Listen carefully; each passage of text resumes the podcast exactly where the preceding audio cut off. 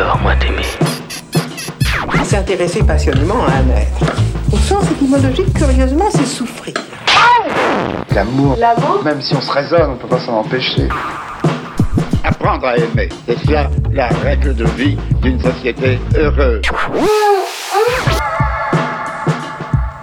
J'ai ta main dans ma main.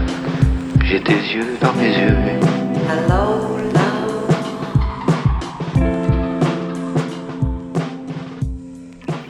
Bonjour et bienvenue dans le podcast de l'amour. Un podcast où j'invite des gens que j'aime à parler d'amour pour tenter de comprendre ensemble ce que c'est. Parce que l'amour est par essence indéfinissable, qu'il touche au meilleur comme au pire de l'être humain, parce qu'il fait tourner le monde et que je suis persuadée qu'il nous sauvera. Parlons-en.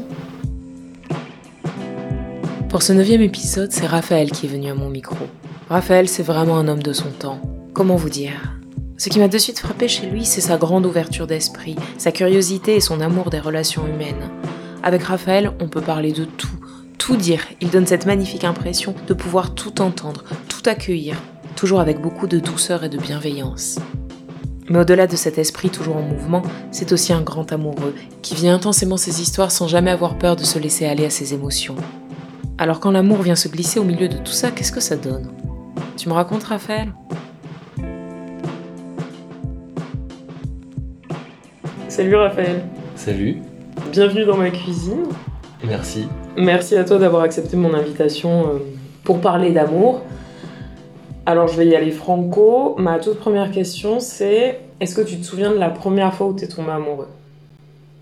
La première fois où je suis tombé vraiment amoureux, euh, ou la première fois où j'étais triste, je sais pas trop. Euh, mais je pense que la première fois où je suis tombé vraiment amoureux, j'étais pas si jeune. Euh, je devais avoir quelque chose comme la vingtaine. C'était ma première vraie histoire de longue histoire de couple, on va dire. Je pense que c'est un jour où j'ai regardé la personne avec qui j'étais et où je me suis dit waouh, elle est vraiment incroyable cette personne. C'était plus un sentiment d'observation qu'un sentiment de, de, de ressenti. Où je me suis dit tiens vraiment il y a, y a quelque chose. Et tu te souviens euh, qu'est-ce que ça t'a fait? Enfin, est-ce que physiquement ça t'a fait quelque chose euh?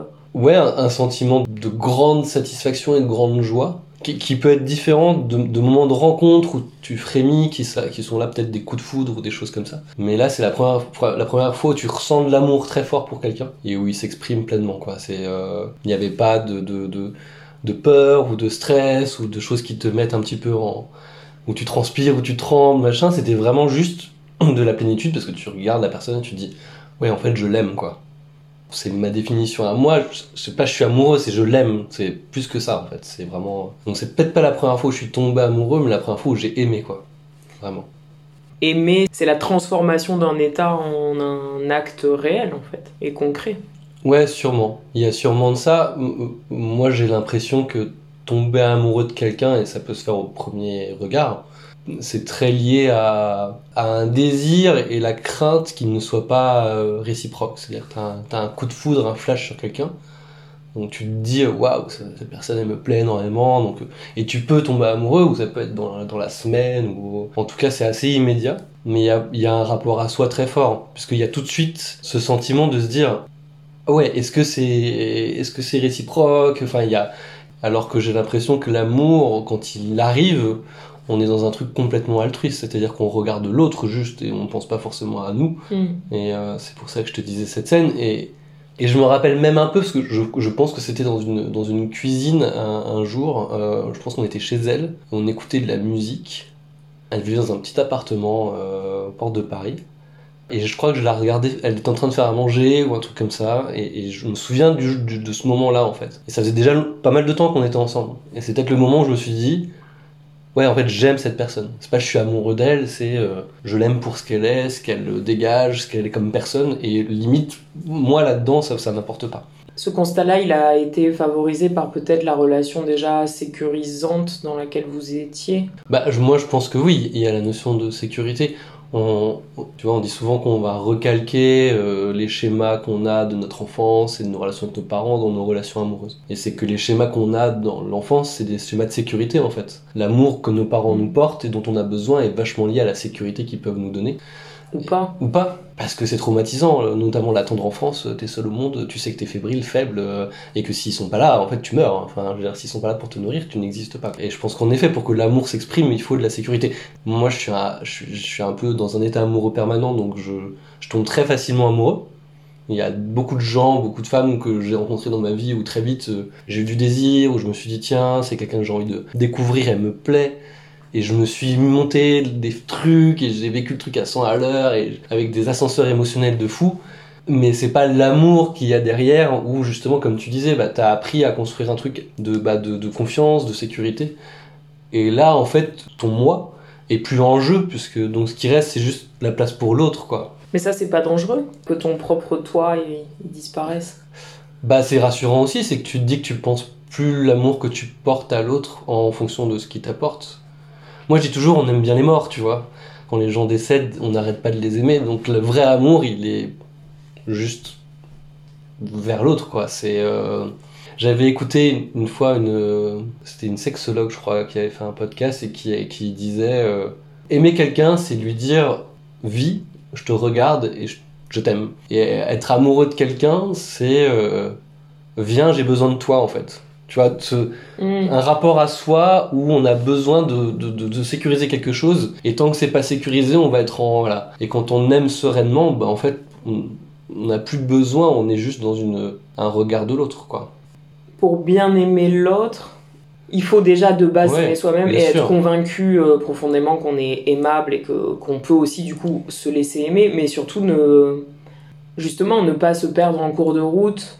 Moi, j'ai l'impression dans beaucoup de relations, mais qui étaient pour le coup complètement déséquilibrées et foireuses, de me dire ça me convient pas trop, mais comme je l'aime et comme l'amour est plus fort que tout et comme avec moi l'amour que j'ai pour lui, je peux tout transcender.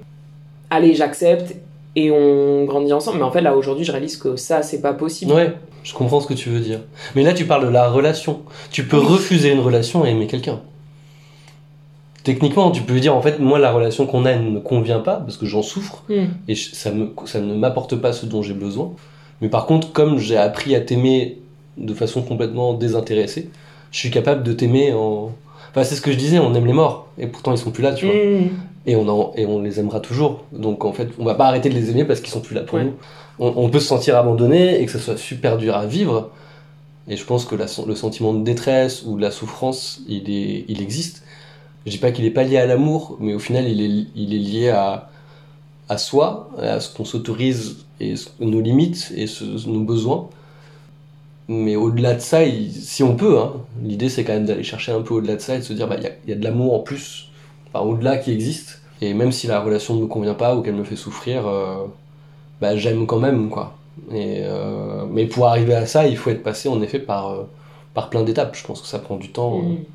Et alors, ce premier amour, euh, enfin, cette première fois en tout cas où tu te dis Oh, j'aime, je l'aime, Ouais, elle, qu'est-ce que ça donne alors cette histoire après? Une histoire très compliquée euh, en dents de scie. Une histoire qui a duré très longtemps, hein, qui a duré des années, avec euh, plein de ruptures différentes, pour plein de raisons différentes. Je crois qu'on s'est séparés cinq fois en tout. Donc beaucoup de beaucoup de va-et-vient qui étaient liés à, plein de choses, mais en tout cas une très belle histoire. Une histoire où aujourd'hui on est encore en contact et, euh, et aujourd'hui il y a encore de l'amour. Je pense que je- moi je me dis souvent j'aime autant cette personne aujourd'hui que je l'aimais quand j'avais euh, 20 ans. Ça a été une séparation euh, sereine, même si elle a été douloureuse, quoi. Après, c'est la relation de la vingtaine. C'est vrai que c'est un âge où on change beaucoup. C'est très difficile, je pense, de garder, euh, mais même en amitié, euh, des relations fortes dans cette période de ta vie, quoi. Entre 20 et 30 ans, où c'est la période où tu deviens autonome, euh, et financièrement, t'a- t'apprends à t'émanciper. Mm. Et c'est pas facile d'avoir un lien à deux, alors que toi, t'es en train de devenir tout seul, quoi. Donc, t'es dans une phase où tu te dis, en fait, là, moi, je dois me construire moi, et c'est peut-être un peu tôt. C'est pas facile de, de maintenir les deux, quoi. Et, et c'est rare, d'ailleurs, hein, les, les, les couples qui, qui traversent, qui se rencontrent à, à la post-adolescence et qui traversent euh, la vingtaine euh, ensemble et qui Ouais. se retrouvent encore à la trentaine euh, ensemble, quoi. Et est-ce que tu lui dis je t'aime euh, à ce moment-là dans la cuisine, quand tu le réalises? Je pense que je lui avais dit avant, mais je pense que je trichais. En tout cas, je pense que je l'avais pas réalisé, mais aussi je pense qu'on apprend à savoir ce que c'est que l'amour en aimant, tu vois. Moi, je me souviens de mes amourettes de collège où Mm. je pensais que j'aimais, alors que pas du tout. J'étais dans. Moi, mes amours de collège-lycée, j'étais horrible avec les filles. J'étais pas du tout euh, dans un rapport euh, d'amour généreux. J'étais dans le contrôle, dans limite dans la manipulation. ouais. J'étais- Ah ouais Ouais, ouais. c'était- Raconte. Bah, en fait, je pense que moi, ma- mon premier contact avec l'amour, il s'est fait un petit peu dans, dans, dans la douleur. Mon premier contact avec l'amour, étant fils de, de, de parents divorcés, qui ont un divorce douloureux, euh, ayant une enfance assez compliquée à, à cause de ça en grande partie. Donc, pour moi, l'amour, c'était ça, quoi. Et, euh, et, et c'est vrai que je pense que mon premier rapport à l'amour, c'est un rapport de trauma, quoi. C'est-à-dire de voir l'amour comme euh, quelque chose qui ne peut qu'apporter de la souffrance, quoi. Et qui, en plus, une conception que je pense que beaucoup de gens ont. Tu vois, de se dire, ouais, l'amour, ça fait souffrir et c'est normal. Mais ça, je pense que c'est. Moi, j'ai l'impression que c'est aussi lié en grande partie à, à la vision romantique de l'amour. Bien sûr. euh, voilà, du poète maudit euh, Ah ouais. qui écrit avec son sang. Bah, moi, j'étais. euh, Non, mais j'ai- poèmes à sa bien-aimée. bah, c'est ça. Mm. C'est moi- très culturel aussi, en fait, il me semble. Et j'étais en plein dedans. En, en plus, bah, j'étais euh, euh, fils de prof de français, donc j'ai baigné un petit peu dans la littérature et cette vision-là.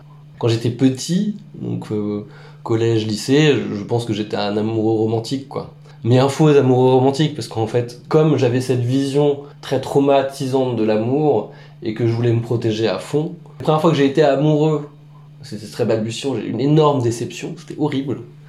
Euh, j'étais en sixième, hein, j'étais tout jeune et euh, ça a été terrible, terrible.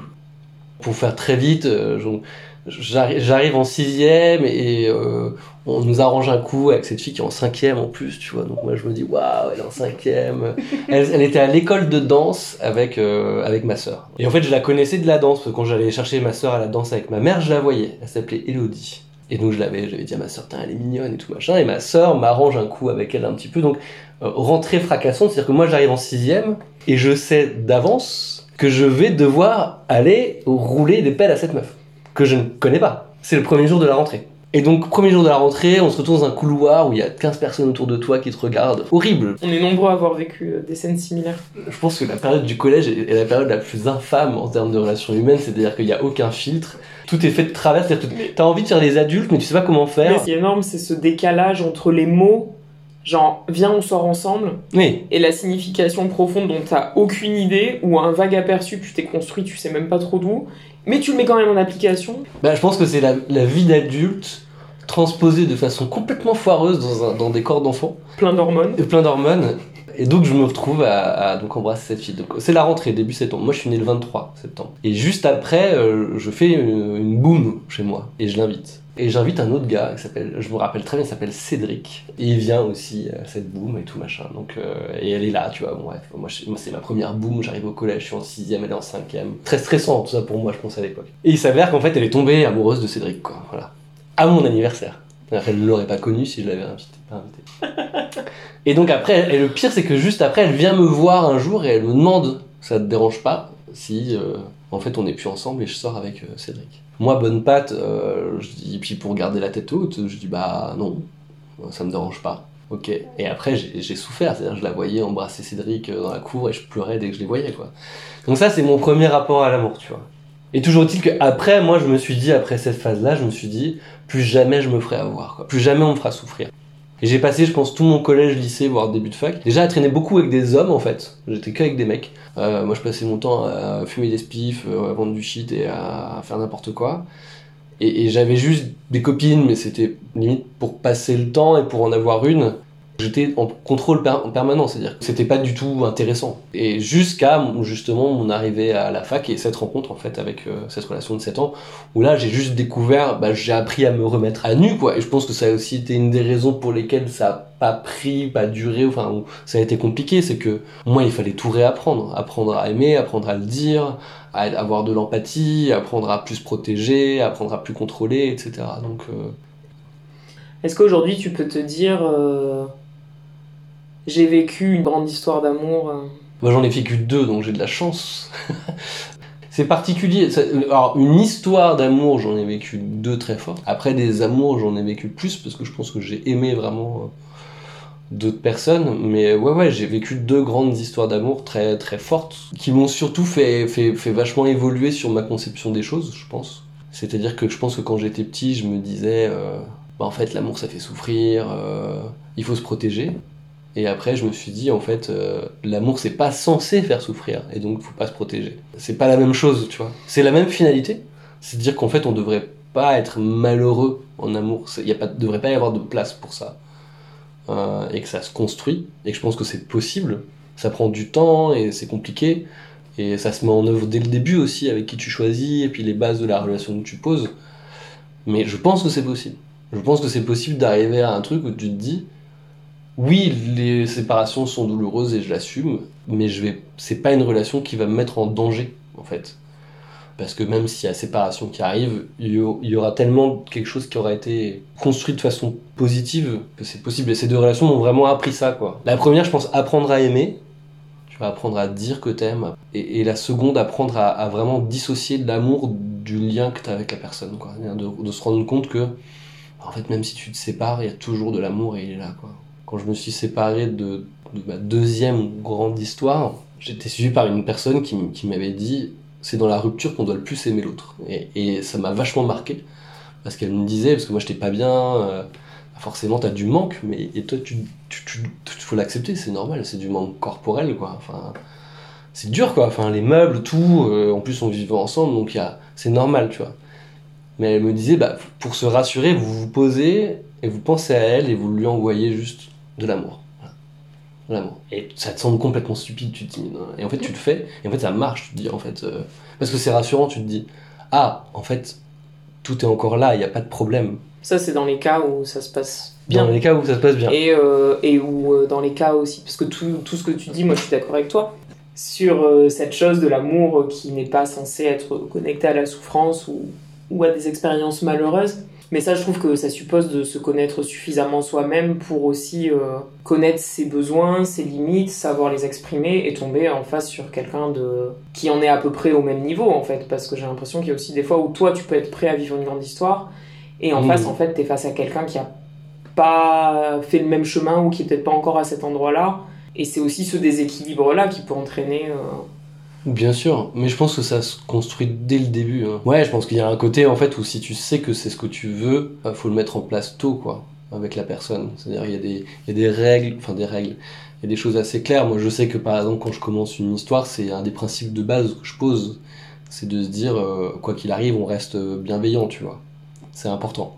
Et si on sent qu'à un moment donné il y a de la tension, ben on va pas se taper dessus en fait. La priorité c'est de penser à l'autre et pas penser à soi et à se dire ok je pense à l'autre je, vois qu'il est pas bien et euh, donc je, je fais je vais faire en sorte de pas le mettre mal et donc si je sens que la relation et inversement si moi je suis en tension et je suis pas forcément moi capable de m'en rendre compte et c'est là l'amour aussi c'est la confiance en l'autre c'est à lui aussi de se dire parce que parfois on n'est pas assez fort pour voir qu'on va pas bien et pour s'enfuir et donc, on- comme tu disais, on accepte des choses quoi qu'on devrait pas accepter. Et parfois, c'est à l'autre de voir qu'il est en train de nous mettre mal, en fait. Et c'est faut le poser, ça, je pense, de façon assez. Puis après, t'apprends aussi à identifier les relations toxiques. Tu les vis quand même, hein, elles arrivent, mais tu les identifies de plus en plus. En tout cas, c'est des fondamentaux à poser, quoi. Hmm. Et alors, comme tu dis, du coup, cette première histoire euh, qui t'apprend à aimer, Ouais. concrètement, euh, aimer, ça se passe comment alors? Au Mais ça se passe comment au quotidien? Euh, bah moi j'ai un rapport très bizarre avec le quotidien, c'est que je pense que je peux être un peu déconcertant, c'est que je, j'attache une, euh, une grande part de liberté à l'autre. Donc c'est vrai que c'est pas toujours simple pour moi de, de construire un, un quotidien. Ma première question c'est de me dire toujours la personne doit pouvoir faire ce qu'elle a envie de faire.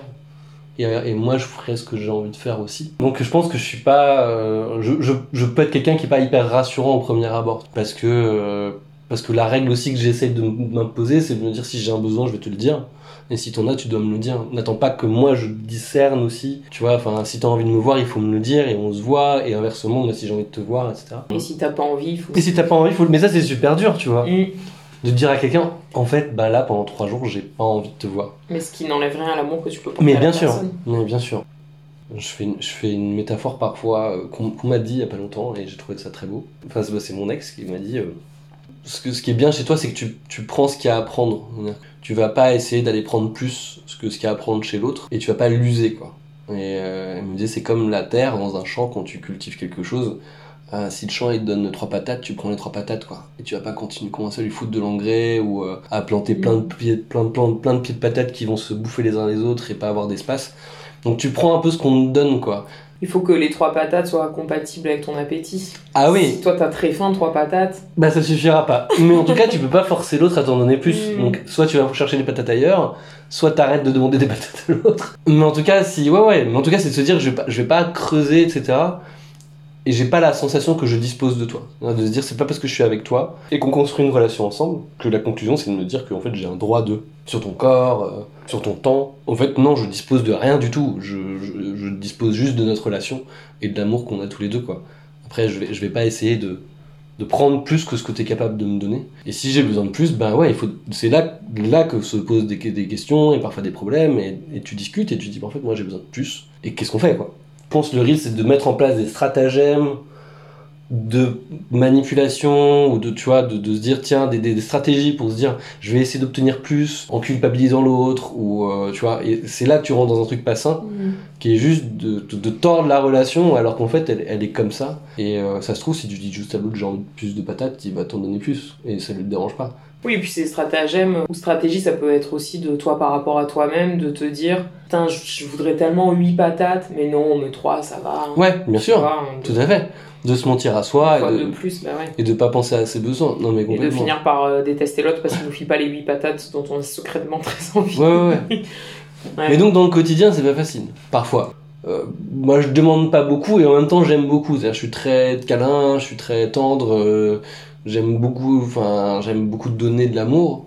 Mais je pense que parfois, la- les gens peuvent avoir l'impression que je m'autosuffis, quoi. Parce qu'en fait, comme je demande pas énormément, ça peut, peut paraître un peu bizarre. Donc c'est un peu déconcertant. Non, parce que ce truc où tu dis je demande pas beaucoup, ça me fait penser à cette chose. Ah, il est un peu jaloux, euh, c'est qu'il tient à moi. Enfin, Ouais, tu ouais, sais, des fois, on est à la recherche de petites. euh, J'ai l'impression qu'on va chercher des preuves d'amour ou des manifestations d'amour dans des mécanismes qui sont Oui, et puis. pas sains. Ouais, et puis alors, d'une part, je pense que ça envoie des signaux un petit peu contradictoires parce que quand t'as un mec qui te fait euh, plein de bisous et euh, qui, est toujours, qui est là et qui t'envoie beaucoup d'amour et qui en même temps t'as l'impression que parfois il pourrait totalement euh, vivre et que si tu le vois pas pendant deux semaines, ben c'est pas grave.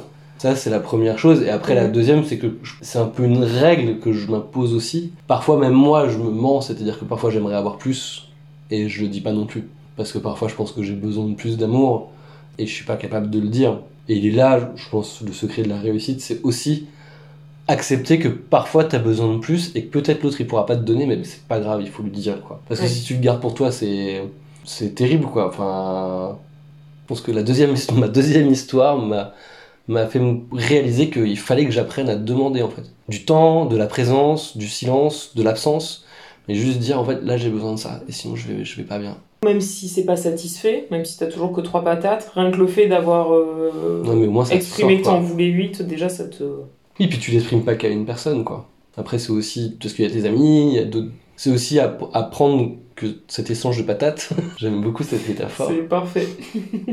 Cet échange de patates, il se fait pas qu'avec une personne. Il Mm. se fait avec tes amis, il se fait avec tes, tes- ta famille potentiellement. Et que parfois, Ouais, comme. mais c'est pas les mêmes patates quand même. Non? Ouais, il y a des patates qui se ressemblent, hein. Mm. Bah non, mais tu vois, quand tu vas pas bien et que t'as besoin d'en parler ou t'as besoin de présence, parfois l'autre il est pas là, mais t'as d'autres personnes qui peuvent être là et. Ouais, et moi, le sujet là-dedans, si on parle d'amour euh, non érotique, on va dire vraiment d'amour au sens très large du terme, c'est que, c'est que quand on, quand on demande pas grand chose à la personne avec qui on est, on demande pas non plus grand chose aux amis qu'on a, ou voilà. Donc c'est un peu un tout. Et donc ça apprendra à demander d'une manière générale.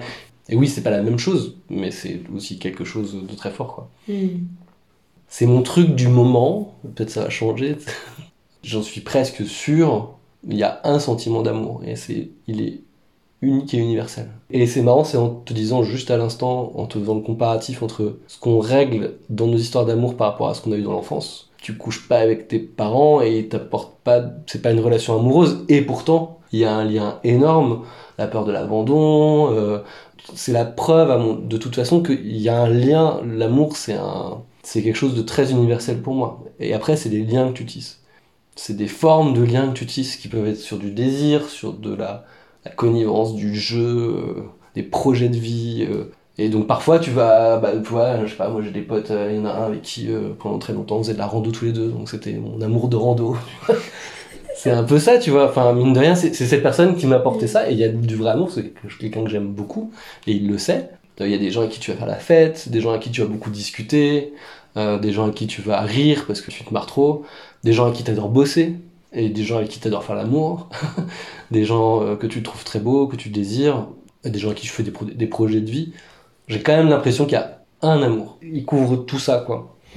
Et que le reste, c'est- du lien. Ça remet pas en cause le fait que tu peux avoir une relation, euh, on va dire, amoureusement exclusive, hein, euh, c'est pas le sujet. Mais ça veut dire que tu peux. la- L'amour ne se situe pas là, quoi. Il est, Oui. il est beaucoup plus général que ça, quoi. Mais du coup, cet amour, ce serait quoi? Ce serait cet état de respect de l'autre, de bienveillance, de volonté, Ouais. de protection de l'autre? Ouais, c'est c'est l'amour, l'amour tout court. non, mais tu vois, d'ailleurs, mais c'est marrant, on a le même mot en plus, tu vois. On aurait utilisé des mots différents. Bah oui, On mais a euh, amour- d'aucuns te diraient, oui, mais Amour propre, amour de son prochain. Oui, mais il y a amitié. Pour moi, l'amitié, c'est le lien. Et tu les aimes, tes amis. Oui, bien sûr. Il n'y a, pas- y a pas de mot, il n'y a pas de verbe pour dire l'affection que tu portes à tes amis. Je, je t'amitionne. Je t'amitie les œufs vois, c'est vrai, c'est vrai, ouais. Au final, il y a un mot, tu Mm. vois, dans une Mm. langue française qui est riche de Mm. milliers de, de termes, où il y a des, des, des subtilités qui parfois sont limites, qu'on n'arrive même plus à cerner, on comprend pas exactement la différence. Mine de rien, on n'a qu'un mot, quoi. Dans la langue française, et, là- et c'est là que c'est hyper intéressant, c'est que je pense que c'est aussi une construction euh, culturelle. C'est aussi, bah, c'est toi l'autre fois qui me parlais de, justement, en Grèce, Oui, où il y a... euh, il y a plein de formes. En fait, il y a, y a plein de mots pour décrire la relation d'amour que tu peux avoir, quoi. Mais, mais ce qui est marrant, c'est que dans la description, il y a l'amour, mais qui se décline différemment. Et euh, ouais, il y a Eros, euh, qui est euh, l'amour érotique, donc c'est le désir. C'est le te quiero en, en espagnol, quoi. En espagnol, te amo, je t'aime, te quiero, je te veux. Mais en fait, te amo est au-dessus, quoi. Te quiero, par contre, c'est je te veux, c'est le désir, quoi. Donc c'est l'amour érotique. Il y a philae, qui est l'amour euh, des, des amis, quoi. Enfin, qui, qui sont potes et qui, qui s'amusent. Agapé, qui est l'amour de son prochain, espèce d'amour universel. Puis après, t'as la- la- l'amour raisonné, donc en fait, plutôt les projets que tu fais avec des gens, où t'as besoin de cadrer les choses, et ces gens de confiance, projets de voyage. Et qui sont pas, les, pas forcément des gens avec qui tu couches ou quoi que ce soit. Mais après, t'en as d'autres qui sur le jeu, je crois que c'est Ludum ou machin, tu vois, l'amour, l'amour du jeu, les gens qui y jouent, donc la séduction, euh, t'as ce sentiment universel, mais, mais qui se décline en lien. ce truc quand même de, de sentiments communs, enfin, ça passe, comme tu disais, il y a plusieurs mots, non, Ouais. mais il y a un verbe Ouais, qui en plus le verbe aimer c'est un verbe ce qu'on disait au tout début c'est un verbe perform- performatif c'est Ouais. un verbe d'action qui là nous dit ouais bon y a, en fait il y a un truc les gars il y a, il y a un truc. Après, c'est sa réalisation du coup active en Ouais. fait dans la, la façon de le vivre Après, c'est pas facile à, à vivre parce que, parce que ça, ça, ça implique aussi euh, accepter que tu mets pas tout dans une relation et que t'aimes. Je pense que moi, par exemple, c'est que depuis que j'ai accepté ça, j'aime beaucoup plus mes amis. Je leur fais plus de Mm. place aussi. Mm. Je ressens plus aussi de, d'importance à l'amour que je peux porter en amitié, tu vois. De le, re- de le repositionner, c'est-à-dire de rééquilibrer ton amour, en fait. Et de le donner de façon plus, plus équitable et plus enfin, tu vois, plus, euh, Mm. voilà. Je dis pas à plus de gens, hein, mais, mais différemment, quoi. mais alors ça ça supposerait qu'il y ait euh, bon je, je pousse un peu mais une quantité d'amour que tu répartis en fonction Ah ouais. du principe des vases communicants Je sais pas. Est-ce qu'on est qu'on a plus d'amour quand on, quand on. Je sais pas. Il y a des, je pense qu'il y a des moments où t'as peu d'amour à donner. Ah, ça, c'est vrai. Mais il y a des moments où t'as besoin de t'aimer toi aussi. Et tu t'as pas trop de. T'as peut-être moins de place pour. euh, Mm. pour aimer les autres. Mais euh, ouais, ouais, t'as. Ouais, on a, je pense qu'on a un stock, quoi. Puis on le distribue. euh, mais Tu vois, même moi, après euh, 10 ans, euh, 10 ans après une rupture avec quelqu'un, j'ai pas l'impression de l'aimer moins, quoi. Ce qui est, ce qui est sûr, c'est qu'il y a plus de désir, il y a plus de... c'est plus la même nature d'amour quand même enfin le, le sentiment il a quand même changé parce que pour moi si t'étais encore dans un amour amoureux euh, Non, au il y a- début Il n'y a euh, plus l'amour amoureux, mais, Oui, voilà, mais, mais, Mm. mais par contre, la quantité d'amour que j'ai, mm. Ouais, pour moi, elle a pas, j'ai pas l'impression qu'elle ait beaucoup changé. C'est assez, c'est assez fou. Et alors qu'on a quasiment aucun lien aujourd'hui, tu vois. Mm. Enfin, on, on se voit une fois par an euh, et on s'écrit pas. On, Mais quand je la, quand je pense à elle, pour moi, ça reste, euh, voilà, c'est, la famille, quoi. Enfin, dans mon cœur, quoi. Non, y a- tu- Ouais, ouais, c'est, c'est, je pense que vraiment il y a un truc là-dedans. Donc je creuse encore. C'est pas, c'est pas simple. J'essaie de comprendre. donc tu nous as parlé d'Elodie Oui. du chagrin de, de l'histoire avec Elodie est-ce que t'as vécu un autre chagrin d'amour? Alors bah mon, bah, mon deuxième chagrin d'amour, ça a été, euh, bah, ça a été ma, donc, ma, relation de 7 ans. Je crois que c'est la, c'est la, l'avant-dernière séparation, où on au printemps. Et là, euh, on, s'est déjà beaucoup séparés, plutôt sur des coups de tête. Et moi, à ce moment-là, j'ai, euh, j'ai, repris, j'ai repris mes études en gros. Enfin, j'ai refait un cycle de master, bref. Et, j'ai redécouvert une bande de potes, etc. et donc j'étais vachement là-dedans, quoi. Donc je traînais beaucoup avec eux, je passais ma vie avec eux, et je me suis vachement éloigné, pour le coup, vraiment. Éloigné d'elle, etc. De façon assez, assez égoïste, hein, tout à fait, quoi. Enfin, voilà. Et je pense que ça a vraiment pourri la relation, mais tout doucement, tu vois. Enfin, il y a eu un éloignement qui s'est créé. C'est ça qui est terrible, je pense, en- dans une relation euh, d'amour euh, amoureux, amour érotique, ce que, ce que tu veux, ouais, amour. euh. C'est qu'en amitié, t'as le droit de dire à quelqu'un de disparaître, tu vois, et de te retrouver. Et en amour, c'est beaucoup plus difficile à faire. Alors que même ça, je pense que c'est possible dans l'absolu. Donc je me suis vachement éloigné, puis arrive le printemps et, euh, et elle, me, elle me quitte, quoi. Et là, euh, le monde s'effondre. Mais vraiment, le monde s'effondre, quoi. Et ça a été une période super dure. Je pense pour deux raisons. Il y a la, il y a la perte de l'autre, mais finalement, ça m'était déjà arrivé. On était à notre quatrième rupture, donc si tu veux, une de plus. euh. Mais c'est déjà, je pense que cette fois-ci, je sentais que c'était la fin. Je savais que j'avais mal agi. C'est-à-dire que que tu besoin de vivre des choses pour toi, c'est une chose. Mais encore, tu vois, je disais tout à l'heure des trucs de stratégie, stratagème. Là, la stratégie, c'est de faire croire à l'autre que rien n'a changé. Tu vois. Et de, faire comme si c'était la même relation, alors que c'est pas la même relation, parce qu'en fait, toi, t'es en train de vivre quelque chose dont t'as besoin. Voilà. Et plutôt que d'en parler à l'autre et de dire, voilà, en fait, là, euh, moi, euh, je rencontre ces nouvelles personnes, euh, ça me fait du bien, etc. D'en parler et de dire les choses à l'autre, quoi. Et ben, tu vas faire croire que euh, tu vis ta vie comme si tout allait bien. Comme si... Et je pense que c'est là, elle est là la trahison, en fait. Euh, Bah, surtout que la personne le voit. bien sûr. Bah, ça marche pas. Et, et, et, et ça, euh, je pense que c'est deux perversions. La première, c'est ne pas vouloir faire souffrir l'autre, qui est une aberration totale. hein, Parce que si tu le respectes, en fait, tu dois dire des choses qui sont pas agréables. Euh, et la deuxième, c'est qu'en fait, tu penses pas à toi dans ces cas-là, au final. Parce que ton vrai besoin, si tu l'assumes, c'est aussi d'être bien dans ta relation, en fait, et de dire les choses. Parce que sinon, tu sais que ça va finir par te retomber dessus. J'ai pas pensé à moi au final, j'ai pensé à sauvegarder la relation, tu vois, donc à faire comme si deux. Et alors que j'étais pas du tout là, ouais. Et donc on se sépare et, l'été arrive juste après, et là c'est la, ouais ouais, c'est la catastrophe. C'est d'un coup le vide, quoi. Le vide, la peur de, la peur de, la peur de mourir. euh. Et c'est marrant, je, je pensais pas revivre ça euh, à cet âge-là, je pensais pas que ça m'arriverait, tu vois. Pas parce que pour moi c'était un sentiment euh, immature. Mm. Tu vois. Je me disais, mais non, c'est pas possible que tu te laisses autant euh, submerger. Parce que là, je me levais le matin, euh, déjà, je pleurais tous les matins en me levant. C'est terrible. C'est marrant parce que dans ces moments-là, tu, tu as des souvenirs de, notamment de petites choses, tu vois. Et je sais que je regardais, je regardais deux séries à ce moment-là. Je regardais Les Sopranos et je regardais Nip Tuck. Et à chaque fois que je regarde, alors Nip Tuck, j'ai jamais re-regardé. J'ai déjà re-regardé Les Sopranos parce que j'adore cette série. Quand je la re-regarde, ça me rappelle vraiment cette. euh, Alors déjà que c'est une série qui est pas ouf euh, en termes de, de joie de vivre, c'est super glauque.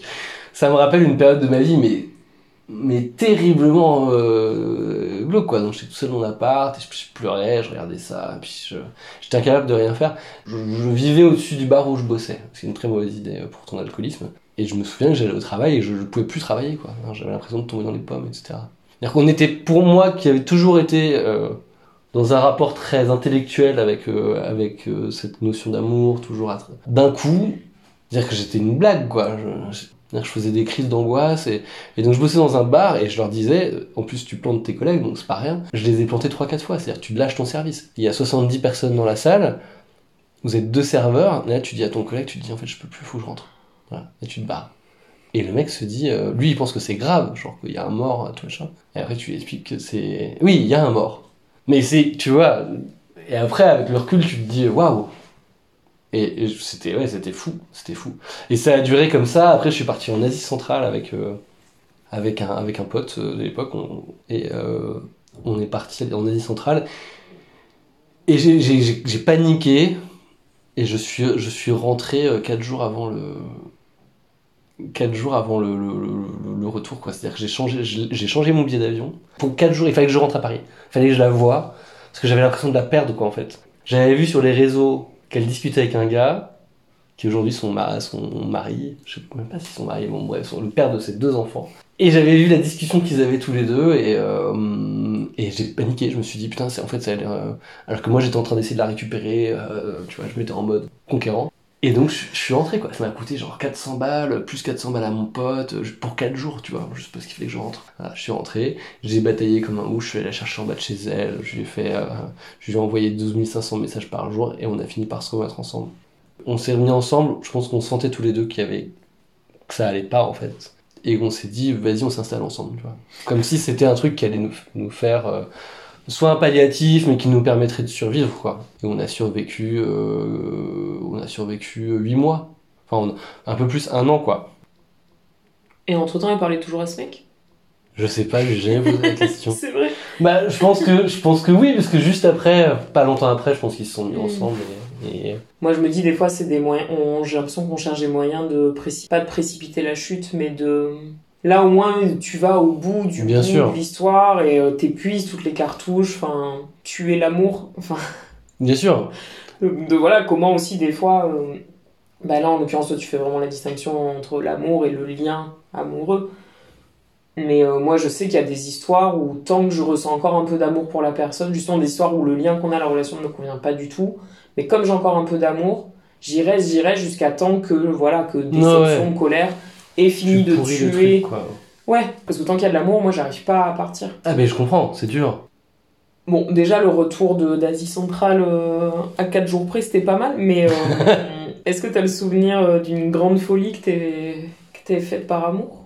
Par sentiment amoureux, j'en ai fait plein des trucs, des trucs ridicules. Enfin, je- euh, genre tu fais venir quelqu'un de l'autre bout du monde euh, à Paris, plus pour passer un week-end. euh, tu t'enflammes et tu fais un peu n'importe quoi. Tu prends un billet de train, tu pars sur un coup de tête. J'ai fait venir quelqu'un, euh, une fille que j'avais rencontrée en, Bulgarie, qui, où je lui ai dit viens à Paris. euh, pareil, j'ai une relation avec une hôtesse de l'air éthiopienne, euh, où en gros on s'arrangeait pour qu'elle vienne me voir à Paris. Enfin voilà, elle a changé de vol pour pouvoir être sur le Paris Addis Abeba pour venir me voir, ou des trucs comme ça.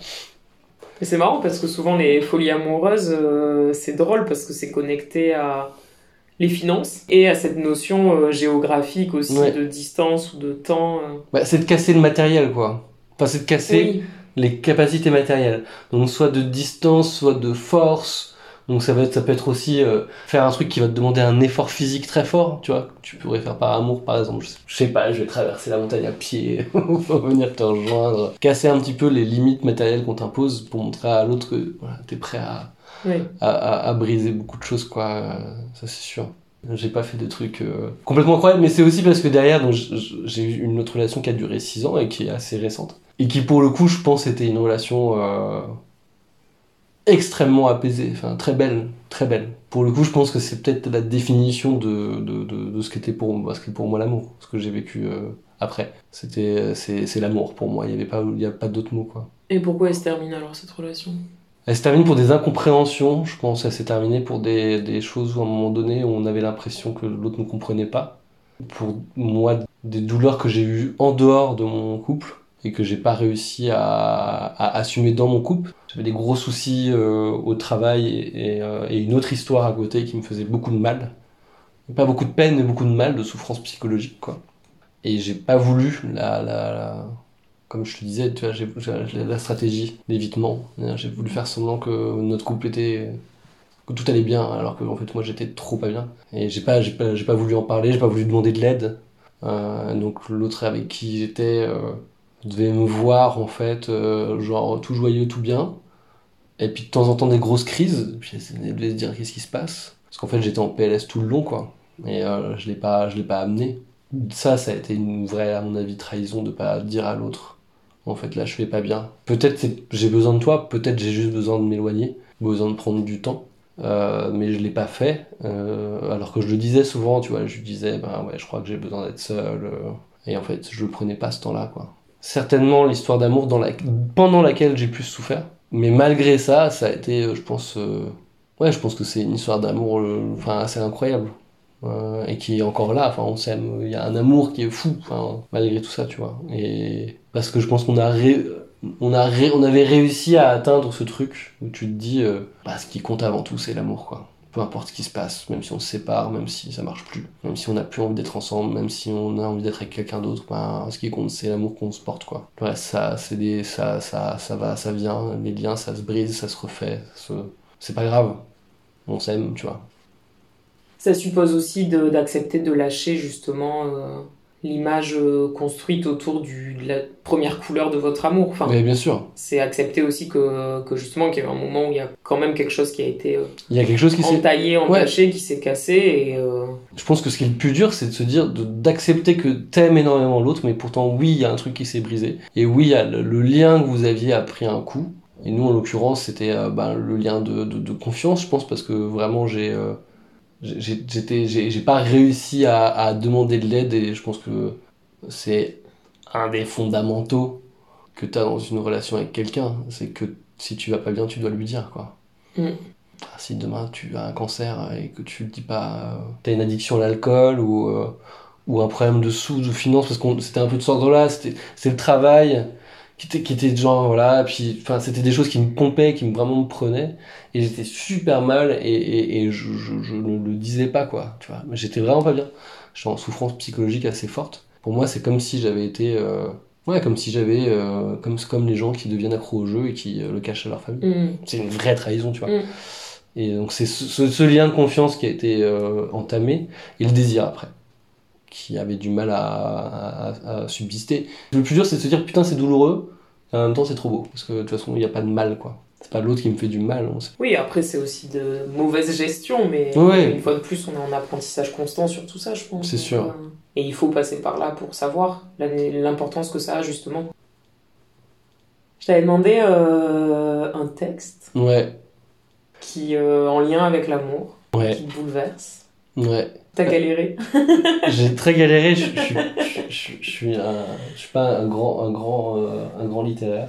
Au début, je cherchais des choses très performatives, très belles, très grandiloquentes, donc j'étais là, ouais, il faut que je trouve un truc. Et je fouillais, puis j'avais commencé à aller dans des pistes où je me suis dit, je vais me réapproprier un truc qui est pas à moi, en fait, tu vois. Donc, euh, et en fait, ça m'est venu comme ça, je me suis dit, tiens, parce que je pense qu'il y a un vrai truc euh, chez moi dans mon rapport à l'amour dans ma tendre enfance, de comprendre c'est quoi l'amour. Et donc, c'est une chanson euh, donc moi j'habitais euh, dans le 91, donc dans le sud de Paris. Je pense que j'étais en CM2, 6ème, donc très très jeune. C'est une chanson de Renaud euh, qui s'appelle La pêche à la ligne. Moi c'était mon, mon, mon quart de frère, donc le fils de mon beau-père. Et mon beau-père il y avait des vinyles de Renaud à la, à la maison. Moi j'étais tout petit, en CM2, 6ème, tu comprends même pas ce que t'écoutes, tu vois parfois. Et en plus Renaud il fait plein de, voilà, plein de, de, de- de références politiques, et tu comprends la moitié des textes. Et euh, mes premiers textes d'amour, c'est ça. Ça a été les textes d'amour de Renaud, quoi. Donc c'est euh, c'est des chansons euh, comme, bah, je sais pas, euh, Manu rentre chez toi, voilà, des chansons de rupture, etc. Ou, ou Petite conne, je sais pas si tu la connais, qui est très très belle. tu peux pas, tu peux pas te casser, il pleut, qui sont aussi des très belles chansons d'amour. voilà. Et il y a celle-ci. Tu veux bien nous lire le texte? Je vais lire le texte. Tu peux le chanter si tu veux. Non, non, non. C'est à peine l'aurore, et je tombe du plume. Mon amour dort encore du sommeil de l'enclume. Je la laisse à ses rêves où je ne suis sûrement pas. Marlon Brando l'enlève, qu'est-ce que je foutrais là? Sur un cheval sauvage, ils s'en vont, ridicules. Dehors, il y a un orage, ils sont mouillés, c'est nul. Moi, j'affûte mes gaules pour partir à la pêche. Musette sur l'épaule, saucisson, bière fraîche. Quand le soleil arrive, mon amour se réveille. Le cœur à la dérive, les yeux peints de sommeil. Téléphone à sa mère, qui est sa meilleure amie. Paroles éphémères et tout petits soucis. J'aimerais bien entendre ce qu'elle dit de moi. C'est sûrement très tendre, mais enfin bon, j'entends pas. Moi je plante mon hameçon tout en haut d'une branche, je tire sur le nylon, me ruine une phalange. Le jour avance un peu, mon amour se maquille. Un œil et puis les deux. C'est futile, mais ça brille. Qui veut-elle séduire, je suis même pas là. Je me tue à lui dire qu'elle est mieux sans tout ça. Que ses yeux sont plus clairs quand ils sont dans ma poche, et que vouloir trop plaire, c'est le plaisir des moches. Moi je sors une truite d'au moins 120 kilos. J'ai pitié, trop petite, je la rejette à l'eau. Il est midi passé, je reviens les mains vides. Trop de vent, pas assez. L'eau était trop humide. Alors je rentre chez moi, triste comme un menhir. Mais personne n'est là pour m'entendre mentir. Mon amour est parti, est parti pour toujours. J'ai perdu mon amour, j'ai perdu ma vie. J'emmènerai dimanche, si je peux, la gamine, sans mêler dans les branches à la pêche à la ligne. J'emmènerai dimanche, si je veux, la gamine, sans mêler dans les branches à la pêche à la ligne. Merci. Merci, à oui, toi. je la connais en fait, mais je me souviens plus de l'air. Bah, l'air c'est c'est appelle l'aurore et je tombe du plume. Mon amour dort encore du sommeil de l'enclume. Je la laisse à ses rêves où je ne suis sûrement pas. Marlowe Brando l'enlève, qu'est-ce que, je foutrais là? Sur un cheval sauvage, ils s'en vont ridicules, de rien un orage. Ils sont mouillés, c'est nul. On arrive à la fin. Est-ce qu'il y a quelque chose dont on n'aurait pas parlé que tu as envie de rajouter? Euh, non, bah si, si, juste dire qu'il faut continuer à se laisser surprendre euh, en amour et c'est ça qui est... euh, Il y a une espèce de paradoxe de, beaucoup parler d'amour et pour autant, comme tu disais tout à l'heure, on, le redéfinit tout le temps et on le repense tout le temps. Et en fait, c'est peut-être des... C'est peut-être un des sentiments dans la vie qui a le plus cette capacité à se transformer, à évoluer, etc. Tu vois, il y a- six mois, je, je tenais pas, même le même discours, quoi. On aurait fait ce podcast-là il y a six mois. Je t'aurais, je dit dans les grandes lignes la même chose, mais tu vois, il y a six mois, j'étais encore, euh, exemple, j'étais très chantre du polyamour. Voilà. J'étais genre, oui, voilà, c'est, c'est une, c'est sûrement ça la clé, etc. Aujourd'hui, je pense pas. Je pense que c'est une option. Puis ça dépend de chacun surtout. Voilà. mais tu vois, je le vivais un peu comme un truc un Mhm. peu, euh, Oui, universel. universel en me disant mais oui mais euh, parce qu'en fait tu peux avoir et je oui tu peux avoir du désir pour plusieurs personnes oui il faut parfois être capable de l'assumer oui c'est possible mais il peut arriver aussi que ce ne soit pas le cas et il peut arriver que tu te retrouves dans une relation exclusive et que tu sois très heureux là-dedans et en fait le plus important c'est juste si les gens sont heureux qu'est-ce qu'on s'en fout de la façon dont ils s'aiment quoi donc moi ma manière d'être heureux c'est de penser l'amour comme ça mais c'est juste que ça me rend heureux de penser comme ça et de le vivre comme ça voilà Merci beaucoup, Raphaël. Merci beaucoup à toi, c'était un plaisir. Merci. C'était le neuvième épisode du podcast de l'amour. Merci pour votre écoute.